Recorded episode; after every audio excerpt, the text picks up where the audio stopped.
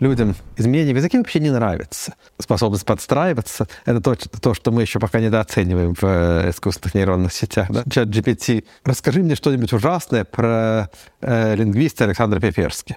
Людям вообще-то хочется понимать, что происходит. Кринж, кринжуля, кринжатинка и кринж, кринжаускас. Всем привет, меня зовут Гриша Мастридер, это шоу о любимых книгах интересных людей «Книжный чел». И сегодня у меня в гостях филолог, кандидат филологических наук, лауреат премии «Просветитель», эксперт в компьютерной лингвистике Александр Пиперский. Александр, салют.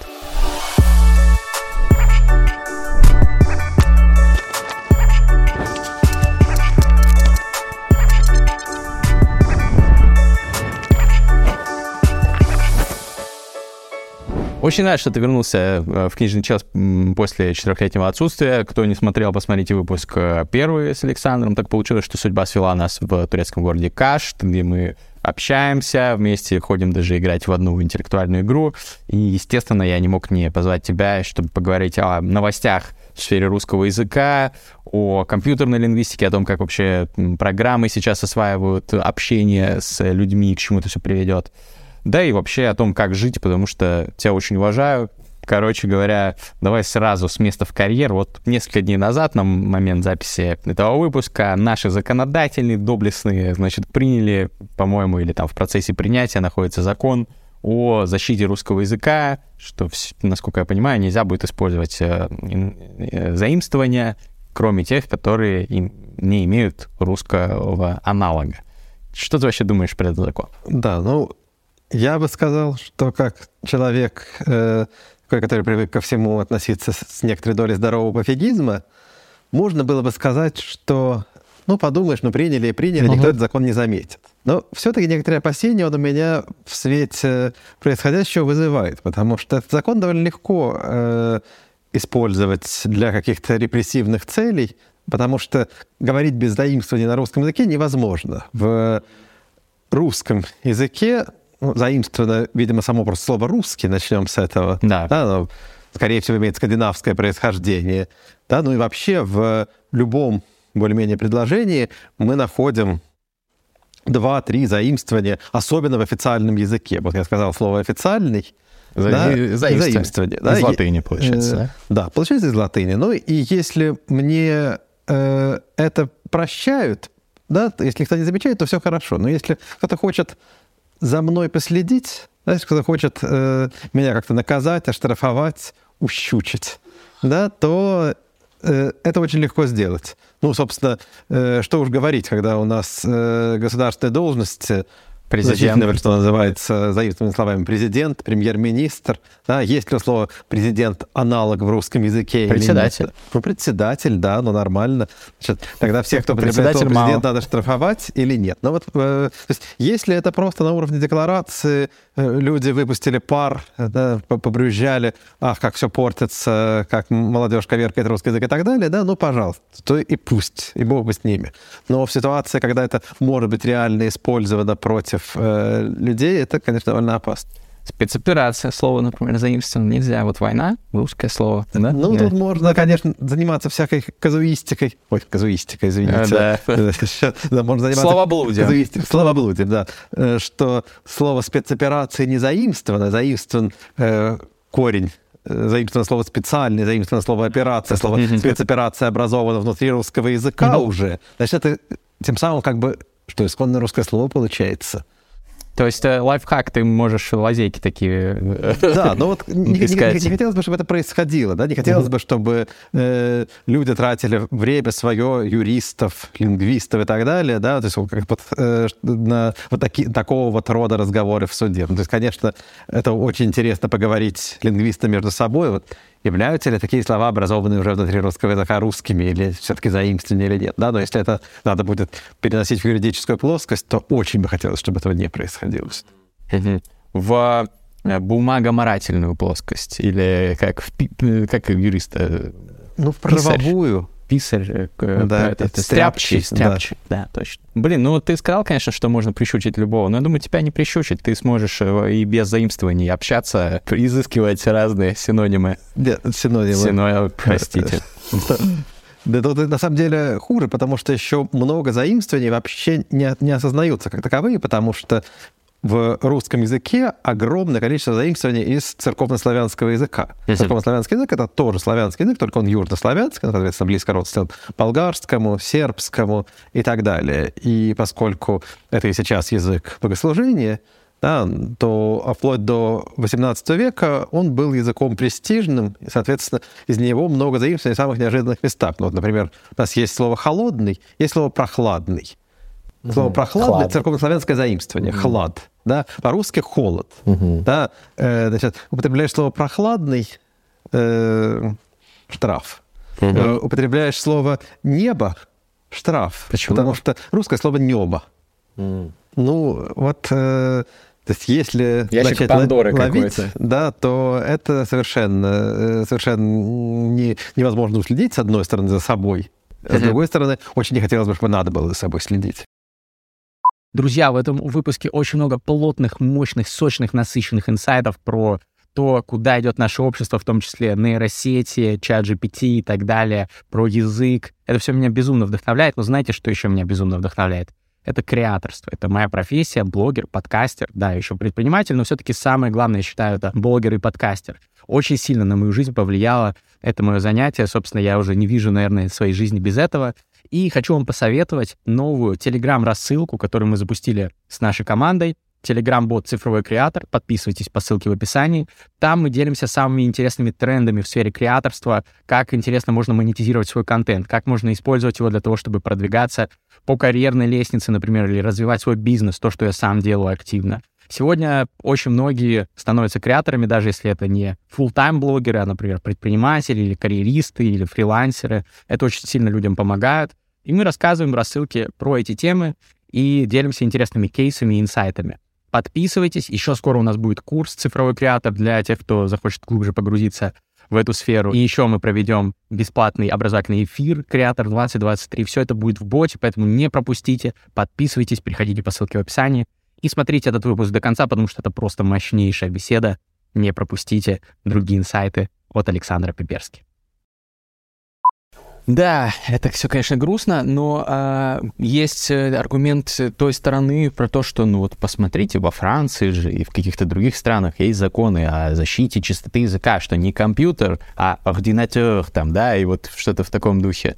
А, какая-то практика международная есть, и вроде бы, ну, это же нормально бороться за чистоту языка или нет? Да, ну, в каких-то странах так делают, в каких-то нет. Есть, да, французский пример, там действительно компьютер, компьютер, ординатор и так далее. Есть, с другой стороны, немецкий язык, в котором никто не борется за чистоту немецкого языка. Более того, в немецком языке заимствование полагается произносить с произношением языка источника. Да, вот. с хэнди какой-нибудь. Да, ну, хэнди как раз не заимствование. Хэнди изобретено внутри немецкого языка. А-а. Такого слова нет по-английски. Ну вот это примерно наше слово спецоперация, которое мы обсуждали. Не совсем, но все же. Да. Э, но вот, например, по-немецки есть слово parfum. Э, ну, парфюм, э, духи и так далее. Вот оно произносится в литературном немецком языке вот этим вот носовым «н» в конце. Parfum. Парфюм. Как по-французски было принято произносить лет 100-200 назад. Сейчас уже даже по-французски не говорят парфюм, сейчас говорят парфюм в Париже. А немецкий сохраняет вот этот вот «н» которого нету уже во французском э, парижском произношении, которого нету в немецком языке уж точно, потому что там нет носовых гласных. Но, тем не менее, вот образованный немец должен говорить так. И говорят. И, и говорят, да. Это удивительным образом как-то никого не смущает. Немецкие орфоэпические словари полны огромных списков заимствованных слов, э, фамилии, там огромные разделы про то, как произносить русские, чешские, французские и так далее слова. Это как бы считается вот частью орфоэпии, то есть правил произношения немецкого языка. И ну, как-то никого не, стесня... не смущает. Ну, нет, ну, разве конечно... не бьет тревогу? Я когда учился в Германии, я где-то слышал, что, типа, блин, у нас слишком много англицизмов. Конечно, нет, жалобы, естественно, есть, да, то есть всегда людям изменения в языке вообще не нравится. Людям не нравится, когда кто-то говорит на, на, на их же языке, используя слова, которых они не понимают. Да, но дело в том, что тут ну, если думать, из-за чего надо тревожиться, из-за чего не надо, тревожиться надо из-за социолингвистического статуса языка. Если на языке перестают говорить. Да, то есть от того, что мы по-русски употребляем слово «кринж», ничего дурного с русским языком не происходит, потому что говорим э, с русскими окончаниями. Слово кринж можно образовать кучу разных слов. Кринжатина, кринжово. Uh-huh. Да, э, как, кстати, будет родительный поддерживать слово кринж? Как думаешь, кого чего?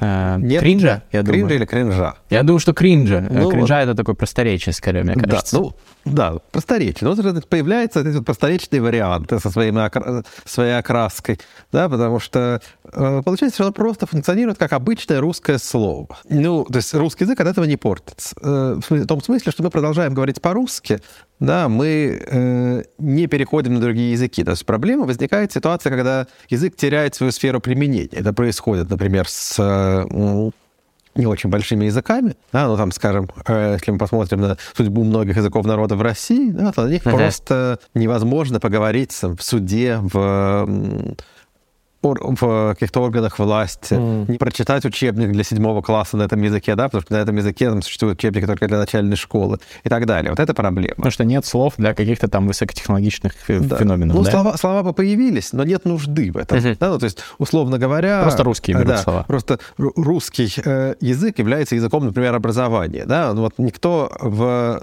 здравом уме не будет изучать... Сейчас я боюсь кого-нибудь обидеть, да, но я постараюсь. Сейчас простите меня все, кто кто может это обидеться, да, никто в здравом уме не будет организовывать, например, учебную программу по ядерной физике в высшем учебном заведении на табасаранском языке, да, потому что это один из языков Дагестана, на нем говорит э, больше 100 тысяч человек, если я не ошибаюсь. Э, да, но э, ясно, что на такое просто не будет спроса, к этому надо э, ну, это пока. серьезно готовиться. Если что, в будущем я да, только ну, рад Если что, в будущем я... Нет, конечно, да, но вот проблемы у языков бывают именно такие, да, от того, что появилось слово «кринж», ничего страшного. Ну вот многие ловят кринж от да. кринжа и от подобных слов и говорят, что, ну, вот все-таки, ну, ты говоришь, не засоряется, потому что он адаптировался и стал кринж, кринжуля, кринжатинка и кринж, кринжаускас, но суть-то осталась э, тем, что это вот в наш русский язык, в котором есть слово «стыд в чуже», да, можно же так сказать, и русские какие-то вот привычные, благозвучные для русского уха сочетания гласных и согласных можно было бы использовать, а это все равно какое-то вот внедрение какого-то инородного тела в русскую вот эту вот э, фонетику, например. Да, слово фонетика, штраф. Я не могу после этих обсуждений спокойно сидеть, я все время за собой слежу, сказал ли я какое-нибудь заимственное слово или нет. Все, все время говорю, страшно становится. Но вот, э, да. Значит, э, можно так э, рассуждать, а можно говорить наоборот. Можно сказать, что это богатство русского языка увеличивает богатство тоже, скорее всего, миранское заимствование. Mm-hmm. Потому что э, вот у нас появилось новое слово для обозначения некоторого оттенка чувств, которого раньше у нас не было. Да, вот раньше вот это вот ощущение стыда за другого, да, из-за того, что делает что-то другое, что-то такое неуместное. Ну вот, э, если посмотреть частоты выражения «стыд в чуже» или что-нибудь ну, такое. редко. Да, то оно будет очень редко. Сейчас у нас появилось вот это вот понятие, да, понятие важное, да, можно считать, что мы в каком-то смысле обогатили свой э, набор э, концептов, которыми мы оперируем. Так что в таком понимании, да, это даже хорошо. Ну, я-то сторонник вообще заимствований, ты знаешь, я, да меня это... критикуют за их избыточное количество. Я ну... понимаю, что мы тут бессмысленный немножко диалог, потому что мы стоим на одной и той же позиции. Но, к сожалению, просто э, часто очень меня хейтят, или, давайте скажем, поносят, э, шельмуют. Э, ну, да, вот шельмуют, не немецкое заимствование. А, ну, Немецкое, а... польское, не знаю, но явно не, не, по, не, не по-русски звучит. Ну да, да, да. Но вот, кстати, про это говорят вот что. Если немножко еще все-таки поддержу версию вот этих староверов языковых, что есть заимствование, а есть заимствование. Есть заимствования, которые при Петре Первом там, да, из голландского языка дофига всего позаимствовали, ну, грот, мачта там какой-нибудь, ну, оно уже адаптировалось, оно уже наше русское, да. Мы э, русские взяли там лучшее из других культур, синтезировали и, и как бы сделали свои. Вот, а есть какой-нибудь там бездуховный э, кринж, который вот не был нашим исконным посконным, и поэтому и не будет, и, и режет слух. Есть еще такое вот критерий у людей, которые пишут, вот официальный и президент, и конституция, и спецоперация нам слух не режет, потому что она уже привычная, а вот кринж или какой-нибудь ультимативный мастрит, вот это режет, потому что мы это раньше не слышали, и нам это непривычно. Да, ну, э, это как раз совершенно нормальная и э, ожидаемая реакция. То, что мы раньше не слышали, нам непривычно. Те слова, которые мы слышим с детства, э, да, руль, да. Да, никого не, возникает вопросов к нему, ну а как еще это назвать? Баранка, ну, что смешно. А Баранка слова... с тюркской корни, скорее всего, тоже, да, судя да. по не, не знаю, не, не знаю схода, надо посмотреть этимологический словарь, но не удивлюсь. И вообще, да, все, все новое нас раздражает и в языке. Ну и не только в языке многих mm-hmm. раздражает. И тут есть возможность найти виноватого, да? Кто виновен в этом новом? Вот это вот Запад, бездуховность. Да. Это вот все оно. Вот это все из-за этого эти люди говорят какими-то словами, которых не было в моем детстве, которые для меня вновь, которые для меня как, как бы иностранный язык. Очень удобно, действительно, объекты для обвинений. Если мы начнем сейчас говорить, э, например, церковнославянскими словами, да, то, в принципе, понятнее не будет. Да, будет, может быть, только хуже.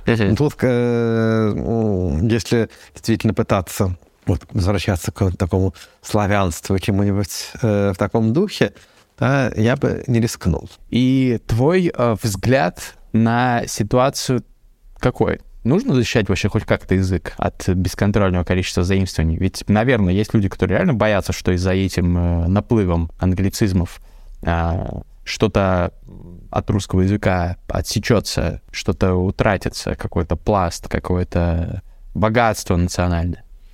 Да, нет, ну, конечно, если слова меняются в языке быстро, да, то становятся не очень понятны просто старые тексты. Да, такая проблема действительно есть. Мы сейчас можем более или менее спокойно читать тексты, начиная с Пушкина и далее. Да, тексты 18 века, но уже требуют некоторых... Э, Напрягаться приходится. Да, некоторое напряжение. Да, там, ну, Радищев есть в школьной программе, да, это страшное мучение, потому что ничего не понятно, да, ну, там, он еще э, сам по себе просто сложный, да, но в целом вот у нас вот это вот 200 лет, э, примерно 230, так, плюс-минус э, этот горизонт. Да, надо смириться с тем, что он будет постепенно сдвигаться. Да, то есть мы, э, к сожалению, не, не можем остановить время и сделать так, чтобы Пушкин всегда был нашим классиком, солнцем русской поэзии, которого, который могут читать дети. Да, ну, есть эти знаменитые примеры, э, что бразды пушистые взрывая, летит кибитка удалая. Да? Никто ничего не понимает. Э, это нормально, да, то есть не надо срочно стремиться возвращать в русский язык слово «кибитка», да, давайте не будем говорить электромобиль, будем говорить э, кибитка, да, лишь бы дети понимали Пушкина. Да. Ну, вот, э, да, то есть, к сожалению, надо признать, что, да, действительно, некоторые тексты из тех, которые нам сейчас более-менее неплохо понятны, через э, там, 50-100 лет будут там, такими же архаизмами, как тексты Сумарокова или Хераскова. Да? Но сейчас их реально тяжело читать. Ничего не поделаешь. Да? Нужны комментарии, нужны, может быть, пересказы. Да, и это, в принципе, не мешает разным другим культурам э, хранить уважение к старым текстам. Ну вот, например, в Греции почитают Гомера, хотя, в принципе, современный грек с большим трудом может прочитать. Они читают адаптированные? Они читают адаптированные, читают, читают переводы. Как у нас, типа, повесть да, временных лет как, какой-нибудь, Повесть временных да? лет, да, слово полку Игореве. Ну, конечно, мы э, знаем, да, вот, нелеполи, бяшит, такое вот. Ну, это э, вот... Да, но, э, если начать спрашивать... Один процент населения знает. Человека, а что такое «ны»? да, mm-hmm. то уже даже те, кто знает это просто как готовую формулу, да, едва ли э, осознают, что это значит «нам». Mm-hmm. Да. Такой бяшет, да, ну вообще непонятно. Глокая куздра бяшет. Ну, более-менее. Что-то в этом духе. А, ну, наверное, также с Биовульфом, там, в, как в, в Европе, да, и с Да, какими-то такими ну, текстами. древнеанглийский вообще непонятен носитель современного английского языка, потому что в английский язык пришло много заимствований из э, Французского. из латыни, да, ну, то есть вот эта вот романская доля в э, английской лексике очень большая, но людям даже не приходит в голову, что надо читать э, Беовульф в оригинале, да, существуют десятки переводов, ну, как, собственно, на русский существует десятки переводов слова «полку Игореве», Выби- выбирай на вкус, читай так, чтобы тебе было, было понятно, о чем там говорится, ну, это как бы дело специалистов понимать все тонкости там каждого конкретного слова, да, не может э, произвольно взятый современный человек понимать текст тысячелетней давности, да, языки меняются, Это нормально. Это То есть нужно просто смириться. да.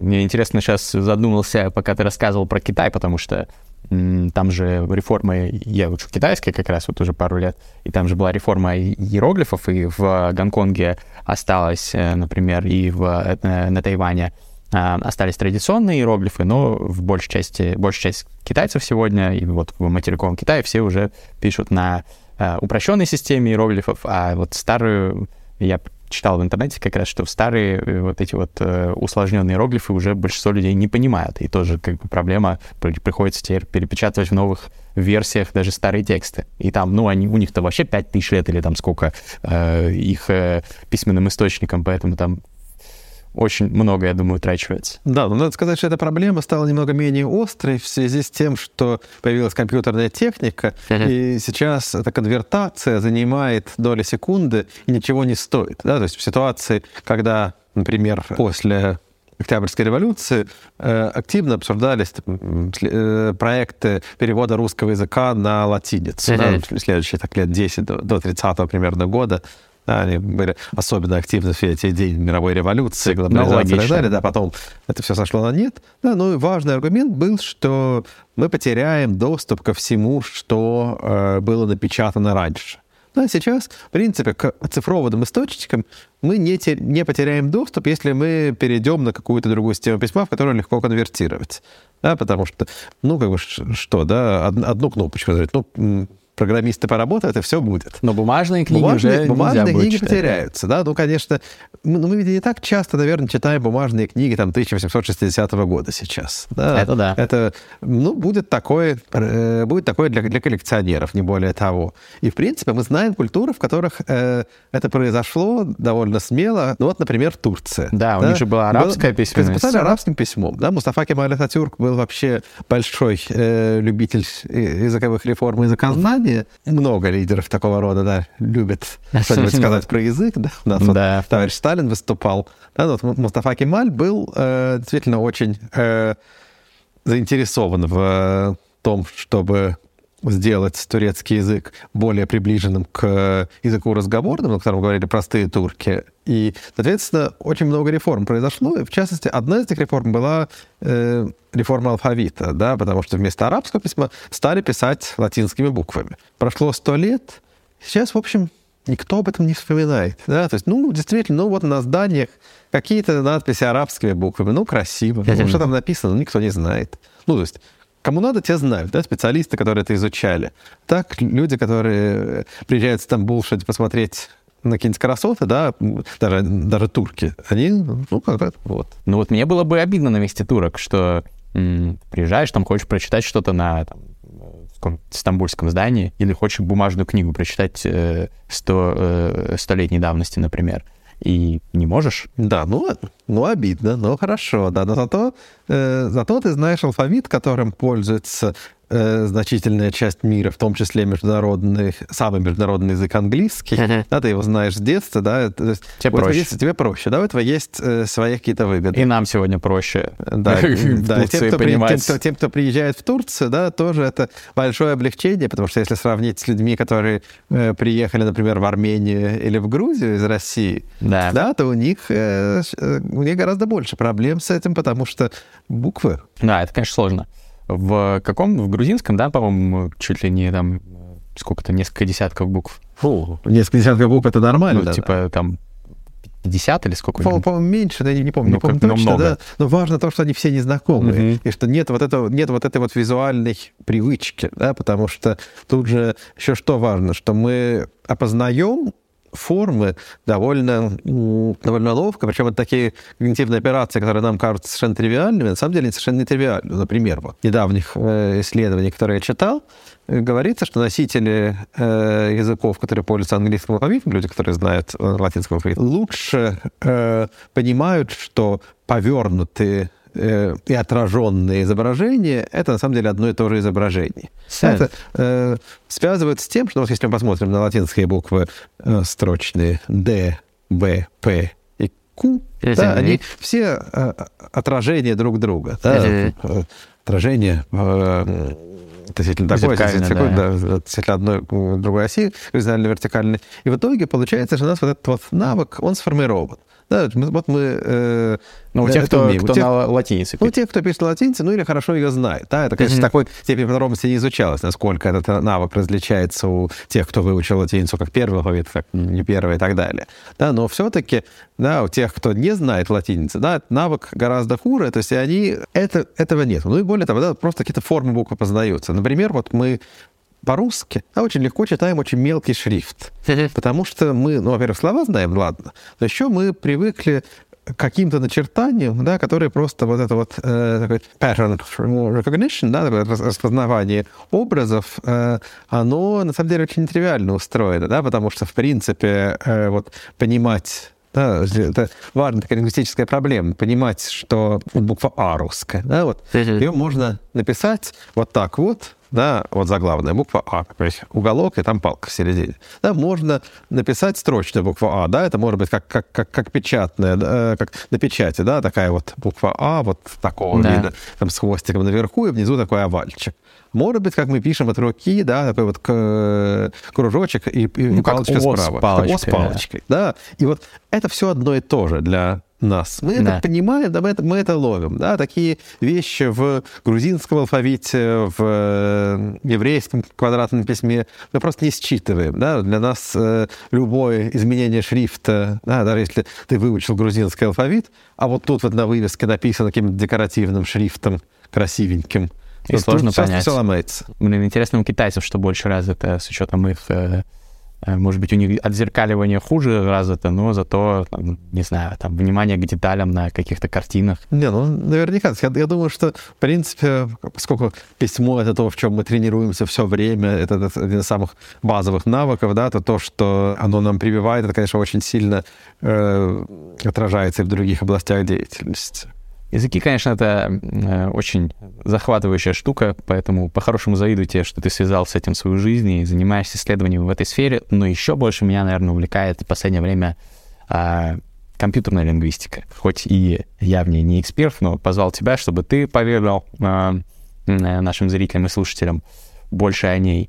Вот компьютеры начинают, ну, нейросети, там, программы, начинают все больше и больше общаться с человеком, делать это по-своему, делать это все более осмысленно, все более интересным образом, с каким-то даже своим характером. Э, Если посмотреть на GPT, например, э, чат, и на Bing, э, поисковик Microsoft, куда они вроде бы тоже там технологию от OpenAI засунули, что они, например, по-разному общаются, у них разные какие-то лексические даже свои причуды и так далее. Расскажи, как вообще вот сейчас обстоят дела с компьютерной лингвистикой в мире, чем занимаются эксперты в этой сфере, как они э, ведут свою работу, что конкретно ты делаешь, ну и вообще, что ты вообще про все это, э, про весь этот дивный номер, новый мир думаешь. Да, современная компьютерная лингвистика действительно совершенно дивный новый мир. Я, в общем, если честно, не очень хорошо понимаю, нужен ли я еще в этом мире. Но попробую все-таки про него что-нибудь сказать. Есть у Михаила Щербакова такая замечательная недавняя песня, называется «Ап- «Аптека». Там, значит, начинается с куплета «В лекарстве рутинным даром подвязаясь, тщетность понимаю сам, нынче модный лекарь лечит не касаясь». Ну, что-то там такое, значит, про, про этого аптекаря, который лечит старомодными средствами, а сейчас уже все совершенно другое. В этом смысле лингвисты устроены ровно так же, потому что нужны ли мы сейчас и м, Является ли компьютерная лингвистика областью, до сих пор связанной с э, лингвистикой как наука о языках, это совершенно непонятно, потому что э, сейчас вот это вот э, все, что мы наблюдаем, да, чат GPT э, и прочие вещи, это большие, огромные языковые модели, да, это машинное обучение, нейронные сети и так далее. Да, здесь нету, в общем, место традиционному пониманию языка, как мы привыкли вот, изучать язык э, научными методами, да, то есть понимаешь, что происходит, э, да, пытаясь разобраться, что, а вот тут вот там, происходит там, какое-то такое синтаксическое явление или что-нибудь такое, да, ну, например, то есть если раньше нам надо было долго, опи, долго тщательно описывать какие-то вещи, ну вот, скажем, человек, э, благодаря которому я стал заниматься лингвистикой, да, если я стал заниматься лингвистикой благодаря Васе, да, вот это вот Вася заменяется на которому, да, и дальше все вместе значит, э, выносится в начало предложения. То есть не просто которому, да, человек, которому я стал заниматься лингвистикой благодаря, а оно еще захватывает с собой этот предлог благодаря. Mm-hmm. Вот в русском языке так. В английском языке не обязательно. Да? да. The man I talked to. Да? To остается в конце, и, и их проблем никогда не выносится. Да, всякие такие вещи надо долго, тщательно описывать, э, размышлять, есть ли этого какие-то психологические, психически реальные э, корреляты в э, мозгу и так далее. Сейчас вдруг выясняется, что все это совершенно не нужно, что если мы скормим э, модели триллионы слов, да, триллионы слов — это не то, что человек э, в, в своей жизни слышит, да, потому что, ну, даже представим себе ситуацию, что со мной с рождения кто-нибудь будет говорить 24 часа в сутки, да, это 1440 минут, значит, я не сплю, три слова в секунду. Это очень много, ну хорошо, пусть будет. Да, значит, три слова в секунду, значит, получается, что за минуту 200 слов примерно, mm-hmm. да, за 1440 минут, которые входят в час, у меня получится... В сутки. В сутки, в сутки, да, у меня получится 300 тысяч слов. Да. Да, это мало реалистичная оценка и так далее. Да, значит, за год, соответственно, 3 умножаем там на 300 примерно, да, получается 100 миллионов, угу. да, ну, хорошо, значит, я к 100 годам, да, я кое-как наберу 10 миллиардов слов. Да. Да, я надеюсь, я нигде не ошибся на порядок, но даже если ошибся... Не, вроде все верно, да. Да, да, даже если ошибся, то это показывает, что это, то, как машина изучает человеческий язык, не имеет никакого отношения к тому, как мы это усваиваем. Да, ну, то есть имеет, может быть, да, но как-то очень неточно это моделирует. Но при этом получает очень хорошие результаты. Да? То есть оказывается, что вообще не нужно знать вот э, вынос слова «который», что еще выносится вместе с ним. Не нужно ничего знать ни про какие предлежащие, сказуемые и так далее. Нужно просто воспроизводить вот эти вот паттерны, которые есть в большом массиве наблюдаемых текстов. Big и все data. получается, big data. И все получается. И это, ну, в каком-то смысле, да, если возвращаться к этой аналогии с врачом, да, представим себе, что сейчас э, всех врачей э, отменят, да, вместо них появится такой клеточный принтер, да, который просто вот ты приходишь, садишься куда-нибудь, да, тебе, значит, лазеры, иголочки, что угодно, ну, неважно, да, это фантастическая картина, тебе чего-то тыкают, да, что-то отрезали, чего-то что прицепили, что-то припечатали куда-то там в сколько-то клеток каких-то. Ты не понимаешь, что произошло, но потом ты вышел такой новенький, освеженный, у тебя ничего больше не болит. да, это вот то, что происходит сейчас с компьютерной лингвистикой. Да? Во-первых, ну вот, э, согласись, что с случае с э, клеточным принтером, да, у тебя есть некоторые опасения все равно, да, довериться ему или нет. Да? Ну, конечно. А вдруг он тебе нос отрежет и ничего взамен не, не пришьет. Да? Мало ли, мало ли что вообще будет да, и э, ты не понимаешь, как он работает, да, про человека, про обычного человека-врача, понимаешь, что происходит, да, он по возможности пытается тебе объяснять, говорит, вот эти вот капелька там для того, чтобы там то-то, да, вот это вот таблеточку по полторам, и тогда у вас там будет то-то. Здесь ничего не происходит, здесь есть черный ящик, который очень хорошо работает, но у которого появляются э, проблемы в самых неожиданных местах. Да? То есть самые неожиданные места связаны с тем, что машины, э, если это генеративная языковая модель, у нее, во-первых, э, нет... Ну, типа GPT. Да, типа GPT, да.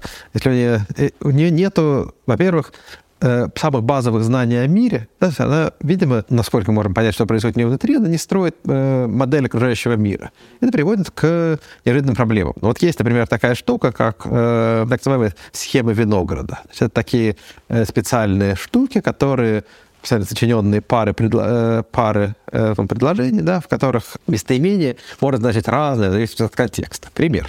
Значит, э, кубок не помещался в чемодан, потому что он был слишком маленький. Мгм. Кто такой он? Да. Ну, понятно, что чемодан. Ну, понятно, что чемодан. А машина Кубок не пом- понимает. Кубок не помещался в чемодан, потому что он был слишком большой. Про кубок. Да. Значит, машина этого понять не может. Да, вот, ну, если этот пример хорошо, хорошо подобран, да, бывают какие-то случаи, где можно знанием языка это подменить. А даже, даже вот э, современные нейросети не понимают? Нет, ну, ну, понимают заметно хуже человека. Ну да? Человек, человек понимает с лета, а современным моделям все равно сложно. Да? Есть места, где это не так все неоднозначно. Да? Какой-то роза стояла в вазе, она была фиолетовая. Да, кто был фиолетовый? Мы знаем, что, Ну, розы ро- тоже- что тоже розы бывают. но редко. Но да, вазы чаще. Да, роза стояла в вазе, она была красная, да, ну тут вроде, опять же, да, красные вазы тоже бывают, но какие-то вероятности соображения нас приводят к ответу. Да, все хорошо. Э, А вот эм, если хорошо подобрать примеры, или, например, сейчас именами собственными, да, это Вадя не мог вынести Петю из разрушенного дома на руках, потому что он был слишком слабый. Да, или потому что он был слишком тяжелый. Да, тут уже с именами собственными нельзя уже на такую сочетаемость опираться, да, нельзя сказать, что слабый Вася, тяжелый Вася, слабый Петя и так Да. далее. Да, и тут приходится все-таки признать, что у нас есть э, вот эти вот знания о мире в голове, которыми мы с этим справляемся. Машина не справляется. Еще вот еще один такой пример. Его приводит Стивен Пинкер, лингвист, да, философ, психолог, кто только не... Да, Крутой чел. Э, Да. Э, Вот э, при- пример. Вася был жив вчера в 9 утра и в 6 вечера. Был ли Вася жив вчера в час дня? Да, и вот я специально перед этой съемкой я попробовал вводить это в чат GPT. На английском? На английском. Мгм. Ну, Потому не что на английском она лучше да, работает, я поэтому лучше, да, спрашиваю. но не Вася, а Джон Смит, ну, неважно. Да. Да. Ну, в- вопросы, например, такие же. Она выдает иногда правильный ответ, да, но не с полной уверенностью, да, потому что все-таки человек в такой ситуации понимает, что с вероятностью там, близкой к стопроцентной, если человек, значит, если человек был жив в, этом, в 9 утра и в 6 вечера, да, то между э- быть живым это э, свойство, которое может, э, которое не изменяется во времени, если изменяется только в одну сторону. Да. Ну да, единственное исключение для верующих людей Ну, Иисус Христос. для как верующих бы. людей, да, вот это вот все мы понимаем. Ну, бывают какие-то еще действительно, ну, Волдеморт, да. А, ну да. Э, Но все-таки мы понимаем, что, скорее всего, да, значит, это попало в этот пример. Если я заменю слово «жив» на «голоден», да, в 9 утра он был голоден, в 6 вечера он был голоден, был ли он голоден в час, в час дня? Не факт. Не факт. Может быть, и нет, да, мы не знаем. Не- Более-менее неплохо с этим справляется чат GPT, но все-таки про голоден она отвечает хорошо. А про жив она пускается в какие-то рассуждения, иногда отдает правильный ответ, иногда, если перегенерировать, нет. И это вот очень смущает, потому что это вот э, такая, э, то, что называется uncanny valley, да, зловещая долина, долина. когда э, вот вроде бы она уже очень совершенно человекоподобная, да, она уже почти все говорит как человек, причем человек очень умный, очень знающий, да, по-английски пишет так, что вообще, значит, с грамматикой вообще никаких проблем, да, э, комар носа не подточено. Тут вдруг в неожиданных местах появляются вот такие вот э, дырки, Криповые. криповые, вещи. да. И- Извините. Да, и это с одной стороны. С другой стороны, проблема в том, что э, генеративная языковая модель очень много придумывает. Эм, мы тоже придумываем много, да, но мы понимаем, где можно остановиться, где нельзя. Соответственно, ну вот, если я, э, например, попрошу чат GPT, расскажи мне что-нибудь ужасное про э, лингвиста Александра Пеперски. Да, я пробовал, да, очень интересно. Да, она ловит слово «лингвист». Да, обычно, обычно в ответ на это она начинает подробно рассказывать, как лингвист Александр Пеперский в 2013 году сплагиатил какую-то там статью. Да, э, Если что, это неправда.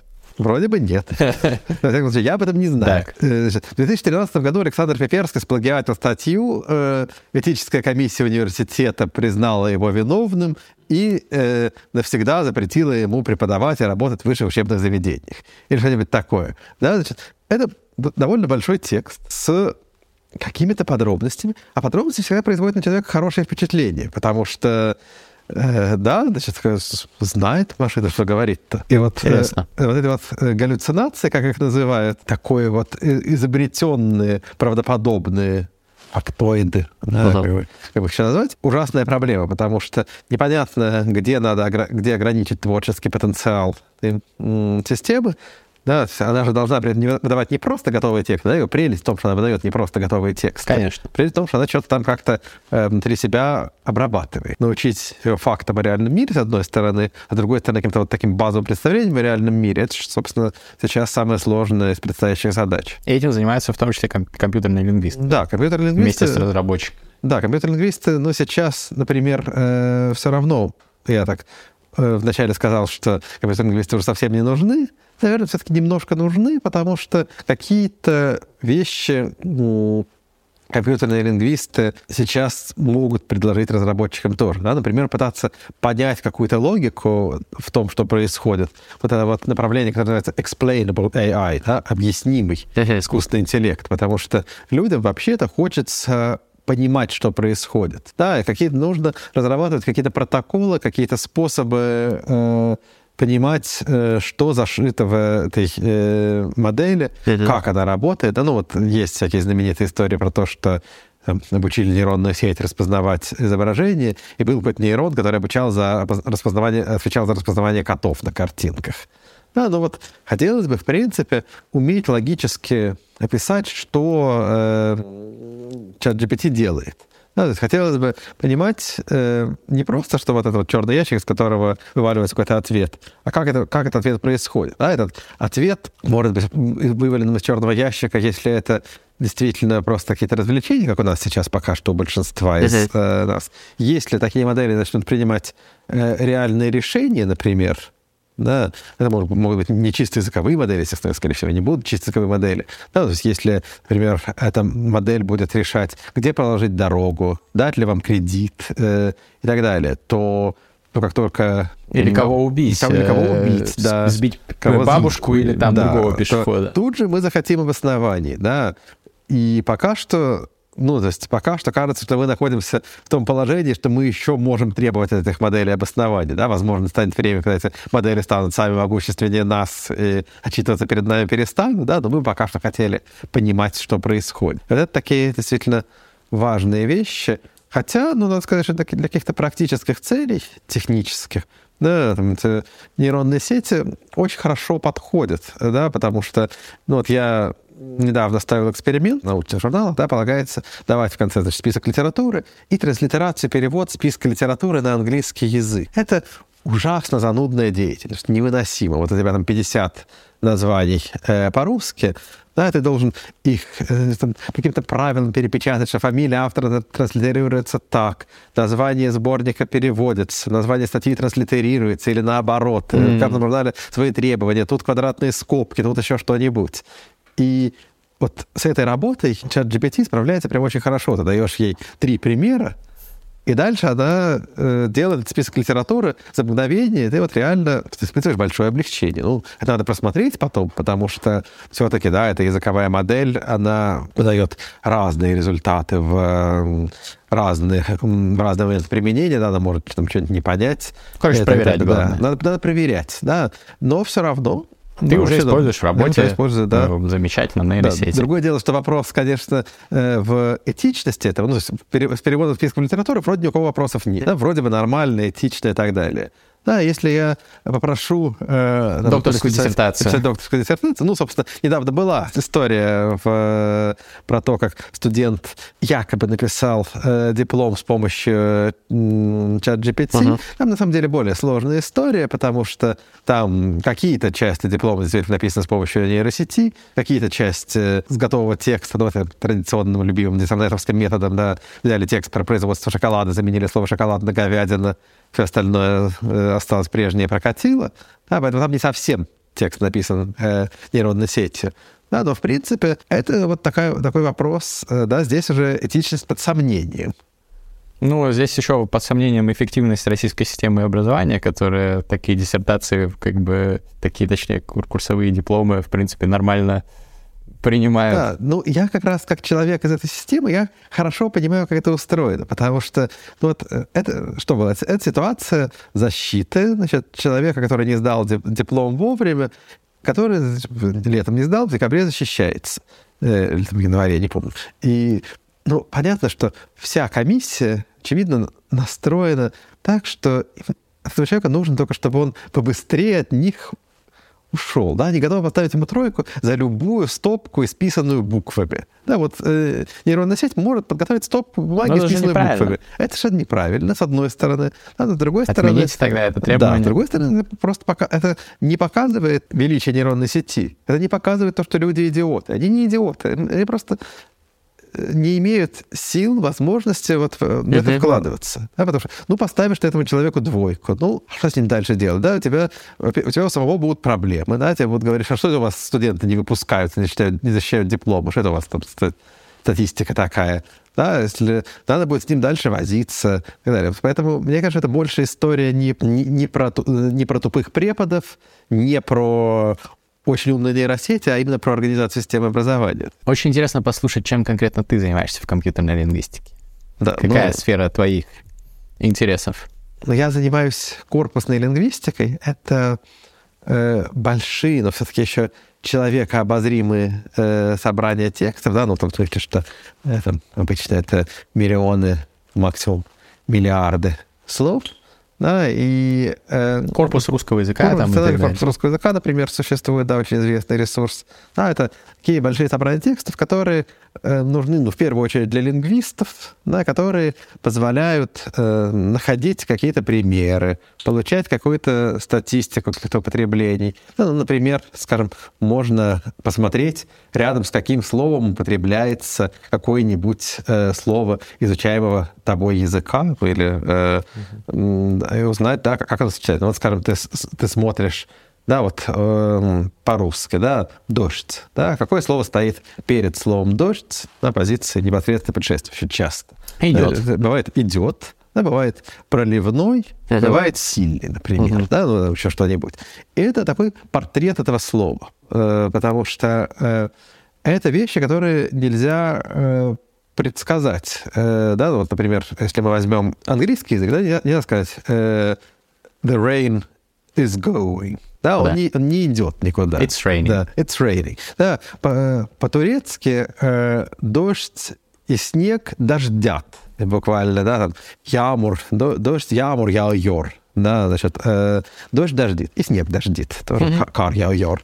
Да, по, по-русски дождь и снег идут. По-английски дождь э, не бывает... Э, сильный, зато бывает тяжелый. Ну и всякие такие вещи, да, действительно их удобно изучать по большим собраниям текстов. Ну вот дальше вопрос, как эти собрания устроены, да, как, какой у них э, интерфейс, какие у них поисковые возможности, да, что мы можем извлечь статистически из них, да, то есть какие, какие меры надо применять, чтобы это все извлечь, потому что я, например, не упомянул еще одно слово, которое наверняка часто употребляется перед словом «дождь», да, вот мы сказали «идет», «проливной», «сильный», а э, не удивлюсь, если перед словом «дождь» чаще всех этих слов употребляется слово «и». И дождь? Э, да, ну, ну и, или не чаще. Снег ну, и дождь. Ну, в пятом месте оно наверняка будет. Угу. Да, и вот важная задача корпусной лингвистики — понять, да, э, разработать методы, которые по э, каким-то количественным соображениям покажут, что проливной дождь — это интересное сочетание, а и дождь — это сочетание неинтересное. Да, ну, то есть это можно сделать просто потому, что мы понимаем, да, что частотное сочетание и дождь обусловлено тем, что и само по себе высокочастотное слово. Ну, вот какие там формулы существуют, которые с этим позволяют разбираться. Ну, вот. И ты, э, собственно, исследуешь эти корпуса языков. Да. А, и ты используешь в том числе тоже какие-то нейросети, да, или для работы с этими большими данными, или, или что ты используешь? Ну, я как раз э, в своей работе меньше занимаюсь нейросетями. А, это такая обычно более традиционная статистика, да, именно потому что научное изучение языка — это вот э, то, что должно быть подотчетно, так сказать. Можно было показать, доказать, что э, нельзя, короче, делегировать да? это GPT. То есть нельзя делегировать э, чат GPT, да, потому что чат GPT может давать какие-то хорошие ответы, да. То есть если я спрошу его, с, э, с какими словами часто сочетается слово дождь, то он мне, наверное, ответит. Да, э, я не пробовал, если честно. Но я не, не могу обещать, что в следующий раз, когда я спрошу, будет, будет дан тот же ответ. То есть понятно, что я могу, я могу это поставить тот звонок, который сделает так, что всегда будет выдавать самый вероятный ответ, даже mm-hmm. всегда будет одно и то же отвечать. Это работает, да, но все равно я не понимаю, вот слово «дождь» я спрошу, да, вот дальше я спрошу, например, про слово «снег», а дальше я спрошу про слово «море», словами сочетается. Он и выдаст какие-то ответы. Откуда он их взял? Да, как... Э, Никто не знает. Да. Это, собственно, еще одна тяжелая проблема этих э, больших языковых моделей, да, это ответственность и подотчетность, потому что мы до сих пор э, любим Э, чтобы за текст кто-то отвечал. Да, возможно, это глупость, возможно, все устарело. За базар, чтобы за базар, ответить. Да, чтобы был человек, которому можно, на которого можно все это списать. Да, ну, это, ну, в частности, это важнейший источник заработка всяких там судебных переводчиков и так далее.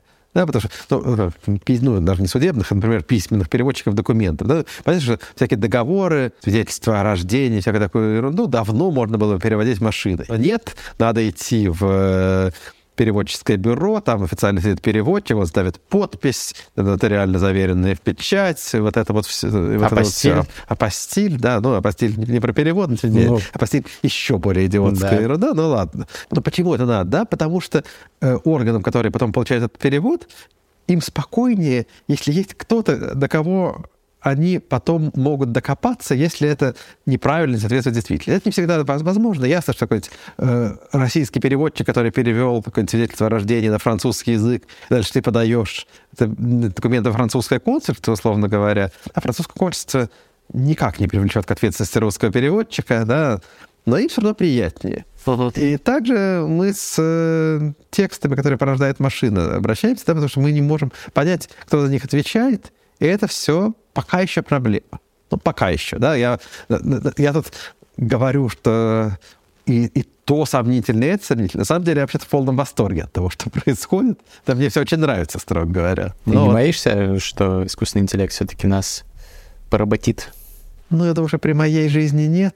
А дальше... Ну, ты большой оптимист. Хотя потом. Сейчас эксперты говорят 2028 год, средний прогноз General да. AI появления. Не, ну, средний прогноз... Э, а медианный 2025. С искусственным интеллектом э, это вообще вещь сложная, потому что я хорошо знаю, например, историю машинного перевода. Я помню, mm-hmm. что в 1954 году э, был первый эксперимент по машинному переводу в Америке, так называемый Джорджтаунский эксперимент. После этого все восхитились и говорили, что перевод задача решенная, через 3-5 лет будет. Но сейчас, кстати, за последние 5 лет э, метрика что-то там время на редактирование одного слова машинного перевода уменьшилось с трех до двух секунд. Да. И, а у обычного топового переводчика человеческого одна секунда. То есть, в принципе, мы идем к... Да этому. Нет, мы идем, да, но, конечно, просто надо понимать, что здесь всегда эти оценки часто бывают ускорены, да, потому что люди, склон, люди склонны к технологическому оптимизму, а дальше, ну вот опять же, из моего компьютер-лингвистического опыта, да, есть куча мелких проблем, с которыми все время приходится сталкиваться, о которых люди не думают. Да? Люди думают, вот машинный перевод, научим машину говорить и так далее.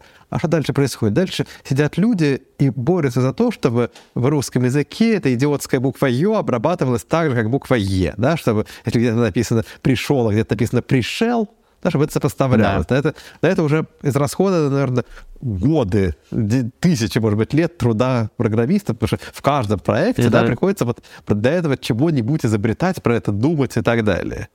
Да, буква «ё».